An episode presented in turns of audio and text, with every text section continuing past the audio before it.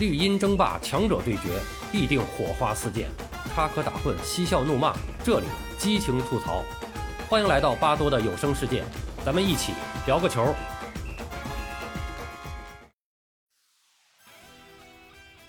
朋友们好，我是巴多。今天咱们继续回顾国足冲击世界杯的历史，终于聊到了第七次，也就是2001年世界杯的亚洲区预选赛。那么这一次呢，我们终于是成功的冲出了亚洲，打入了世界杯的正赛。时间一晃也二十多年了，相信很多球迷仍然是难忘当时举国欢庆的场景，一幕幕令人激动的场面也是时时回旋在我们的脑海中。那一次冲击啊，确实是天时地利人和都赶在一起了。我们先回顾一下当时的晋级之路。当时的亚洲区预选赛分三个阶段：小组赛、十强赛和附加赛。因为当时的出线名额是二点五个，所以最后的这个附加赛呢，还要争夺那零点五个。小组赛阶段是所有参赛队呢分成十个小组，每个小组的第一出线。我们当时呢是和这个呃柬埔寨、印度尼西亚和马尔代夫分在了一组。呃，看这个分组，当时也是真的是分得太好了。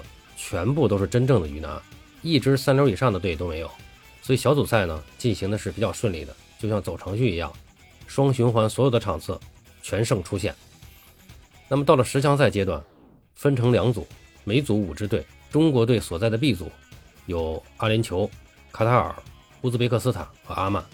那么看看这个签儿啊，放在现在也绝对可以算得上是上上签了。那么关于抽签的事儿，咱们先按下不表。一会儿专门说说这个抽签的事儿。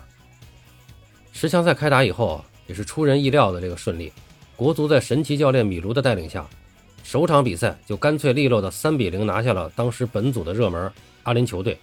那么随后客场稳稳二比零拿下阿曼。到了第三场一比一，最后时刻绝平卡塔尔，这算是遇到了一点小小的阻碍。但是随后对乌兹别克斯坦和阿联酋一波两连胜。等回到主场对阿曼的比赛前。我们只差一个平局就稳获小组第一了。那么最终呢？我们是主场一比零拿下阿曼，提前两轮出线。当年的十强赛，我们是八场比赛六胜一平一负，获得了十九分。唯一的一场失利是客场对乌兹别克时，早已提前出线的国足在无心恋战、尽遣替补的状态下，零比一负于对手。可以说那次十强赛整个过程打的真是完美之极。现在回顾那一次的成功呢？那巴多总结呢，有几个要素是不得不重点说一说的，啊，首先就是这个球队的阵容，确实是打造的非常完美了，可以说集合了九十年代十年间老中青的精英了，三代国奥队沉淀下来的精英，加上联赛中啊涌现出来的一些当打球员，再加上沈祥福带的那超白金一代的青年队的一部分球员，对了，还有就是当时这个海外球员，在欧洲主流联赛打主力的，那么主力阵容呢？是实力比较突出，替补阵容呢也有很好的深度，甚至有的主力和替补啊根本就没什么太大差别，只是看实际比赛和球员状态的需求了。我们简单捋一下当时十强赛时候的这个大名单：一九九一年徐根宝带的那支国奥队里面，到现在，范志毅，还有国足的第一前锋，还有江津，还都在队。那么一前一后两个大佬，到了这个时候已经是炉火纯青了，呃，踢的是非常的妖气了。绝对是当时队中的灵魂了。呃，一九九五年戚务生带的那支国奥队，在现在的这支队伍里边有吴成英、张恩华、陈刚、于根伟、申思、谢辉。在这些人里边，吴成英是场上的绝对主力。那么张恩华、于根伟和申思呢，也都是在介乎于主力和替补之间。一九九九年霍顿带的那支国奥队，啊，李铁、李伟峰、孙继海还有张玉宁。那么这里边除了这个玉面杀手张玉宁是替补前锋。呃，李铁、李伟峰和孙继海都是场上的绝对主力。那么多年职业联赛中呢，涌现出了一些当打的实力球员，呃，比如说傅斌、欧楚良、马明宇、李霄鹏、李明、齐红、苏茂贞，还有包括杨浦、魏新、邵佳一啊等等。那么米卢呢，还特意选了几个青年队表现突出的队员放在队中，一方面长远培养，一方面呢也是补充个别位置的板凳深度。你比如说守门员安琪。这个中后卫杜威，还有这个前锋曲波，那么再加上当时效力德甲的中国的留洋的旗帜性人物杨晨，那这个阵容真的是够强大的了。不过说实话啊，把那几届的国奥队都梳理了一下，从这个角度啊，你就不难发现，国足一代一代的退步是有迹可循的。即使是这三届比较优秀的国奥队，其实从整体实力上看，也是一届不如一届，实力在下降，是能看出趋势的。如果往后几届一倒，那就更明显了。不过这不是今天的主题啊，我们暂且放一放，改天咱们专门说说这个话题。除了当时这届国足队员的实力啊确实强以外，还有两个关键人物在那次冲击中起到了决定性的作用。那么一个就是张吉龙，一个是米卢。那么这两个人，今天我们先说说张吉龙。中国足球的江湖上，关于那次冲进世界杯，一直有一个传言，叫“抽进世界杯”。什么意思呢？就是说国足啊，之所以能够出现，很重要的一点，就是在抽签分组上占到了便宜，分到了绝好的上上签。啊，确实，从实际情况看，我们在分组上确实占了一些便宜。除了日韩因为东道主不用参加预选赛，我们就躲开了，不用跟他打了。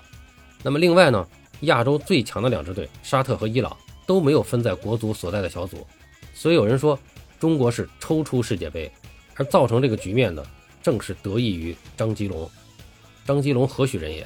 当时他是中国足协的副主席，同时最关键的他是亚足联的第一副主席，亚足联裁判委员会主席，这个就厉害了。在当时的亚足联，张吉龙已经深耕多年，是绝对的实力派，说话非常有分量，影响力也非常大。而且呢，他本身就是做外交工作出身的，非常善于沟通协调。由于他在亚足联的地位，那个时代中国足球在亚洲还是很少受到不公正待遇的。后来呢，张吉龙退休以后，加上我们自己的这个实力啊，也是确实不行。那么在亚洲足坛也是屡受排挤。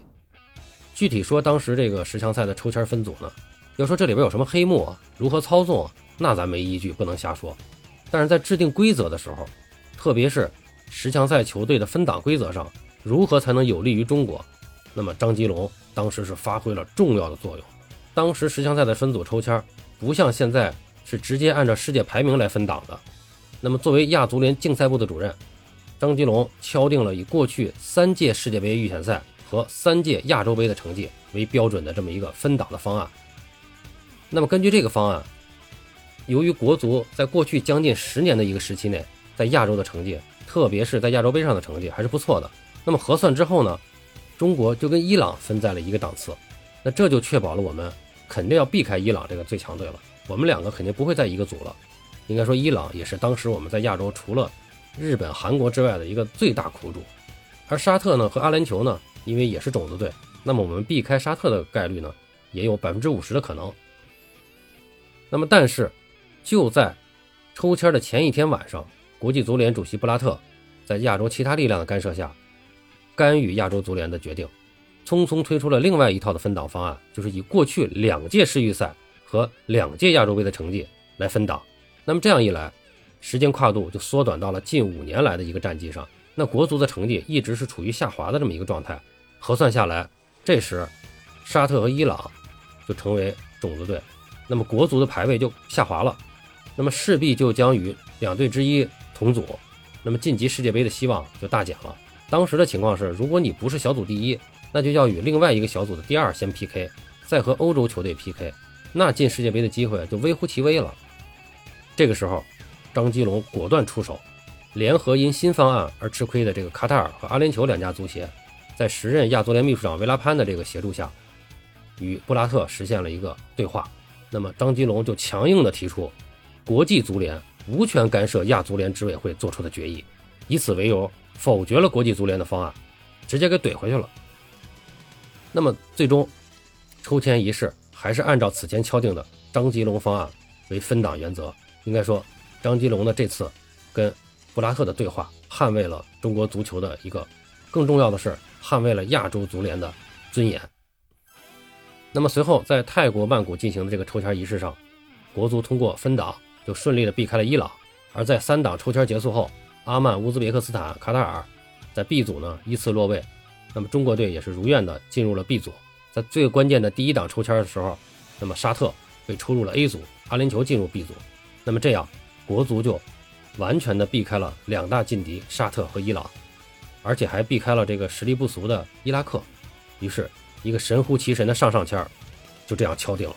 从此，张吉龙在亚足联和中国足坛的龙哥地位算是彻底确立。而龙哥在亚足联的江湖地位还在进一步的巩固。原本他是有机会走上真正的一把，也就是亚足联主席的位置的。他曾经在相当长的时间内代理亚足联主席，但是在2013年新一届的亚足联主席及国际足联执委的竞选当中，本来是众望所归、水到渠成的事儿，但2月28日，龙哥亲自声明将退出这次竞选。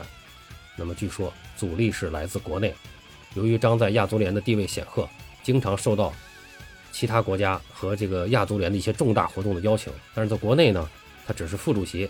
前面还有常务副主席，还有主席，还有总局领导等等，那么这呢就引起了一些人的不满。对于他个人在亚足联的进一步发展，那么从总局到足协，由于个别人的不支持，那么对他的这个事业发展呢也是呈这个不支持的一个状态。那么随后在二零一三年的五月二日，巴林的足协主席萨尔曼就当选了亚足联主席和国际足联的执委。那么同时呢，国际足联主席布拉特。给张吉龙颁发了一个特别贡献奖，因为在这之前一直是他是长期主持这个亚足联日常工作。那么在这次会议后，张吉龙依旧回到了亚足联副主席的位置上，那么慢慢的也就淡出了。但是到了2015年，被誉为亚洲体育之王的亚奥理事会主席艾哈迈德亲王以私人的名义力荐张基龙再次竞选亚足联的副主席。那么知情人分析称。由于艾哈迈德亲王在诸如申奥等体坛重大事务中具有比较强劲的话语权，那么体育总局和中国足协也不能置其态度于不顾。另一方面，在中国足协现有成员中，除了张俊龙之外，其他人在足球外事工作中都不具备有分量的话语权，难以承担相应的工作并起到相应的作用。由于中国足协在国际足联和亚洲足联，在这个张金龙不在的这些年，多次深受这个朝中无人之祸。蒙受利益和损失，因此张吉龙留在亚足联领导层对中国足球的意义也是举足轻重。所以中国足协最终调整了战略，改变了态度，全力支持张吉龙参加竞选。那么，二零一五年八月，亚足联的权力划分工作就基本结束了。张吉龙呢是再次出任亚足联的副主席，而裁判委员会主席呢也是直接由张吉龙来担任。但是到了二零一六年七月六日，那么张金龙呢，本人是因为身体不适，主动辞去了亚足联副主席的职位。龙哥从此正式退隐江湖，实为中国足球的一大损失。据说在当年十强赛抽签圆满结束之后，张金龙和国足主帅米卢在场外激情拥抱。龙哥对米卢意味深长地说了一句：“接下来就看你的了。”没错，万事俱备，东风都给你借好了，下面。就看神奇教练米卢的了，米卢到底有多神奇呢？巴多聊个球，我们下期接着聊。